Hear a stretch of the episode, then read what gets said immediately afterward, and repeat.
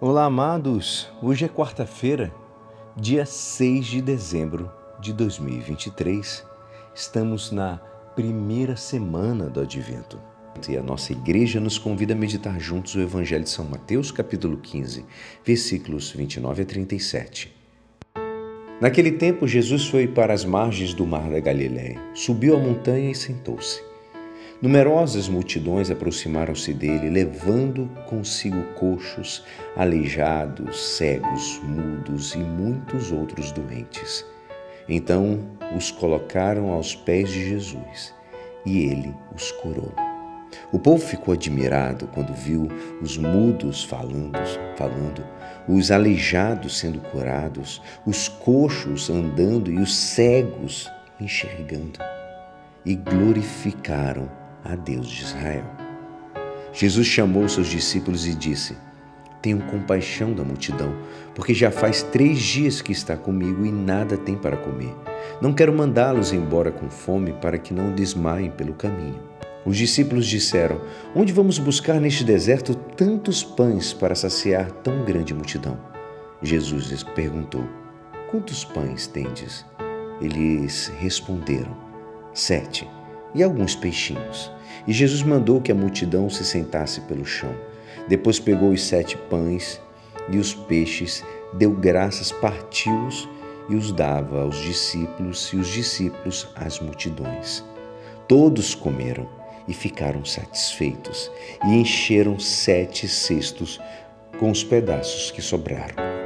Esta é a palavra da salvação. Amados, o profeta Isaías anunciou que o Senhor preparará um banquete para todos os povos. É quase uma descrição gastronômica da felicidade que Deus quer para todos os seus filhos. Deus eliminará para sempre a morte, rasgará o véu do luto, enxugará todas as nossas lágrimas e cancelará as humilhações.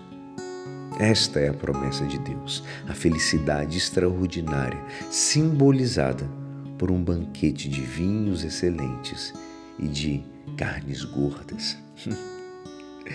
Evidentemente, não se trata de uma comilança e bebedeira, amados. Trata-se de uma imagem plástica e concreta do desígnio de Deus em relação a nós. No Evangelho de hoje, escutamos um relato da segunda multiplicação dos pães Neste relato, chama a atenção o que Jesus faz para saciar a fome da multidão. Eram quatro mil homens, sem contar mulheres e crianças. Jesus tomou os sete pães e os peixes, rendeu graças, os partiu e os deu aos discípulos, e estes os distribuíram às multidões. Este milagre da multiplicação dos pães consiste, amados, na partilha do pão. A partilha do pouco produz a abundância. Esta é a lógica de Jesus. Importa agradecer o pouco que recebemos. Importa partir e partilhar o próprio pouco que nós temos, porque isso produz a abundância. A generosidade é abundante. Muito diversa é a lógica de Satanás. Se és filho de Deus, transforma estas pedras nos abençoe, amados. Que possamos, através da humildade e da generosidade, conseguir compreender o quanto o pouco pode se multiplicar. E é assim, esperançoso que esta palavra poderá te ajudar no dia de hoje que me despeço. Meu nome é Alisson Castro e até amanhã. Amém.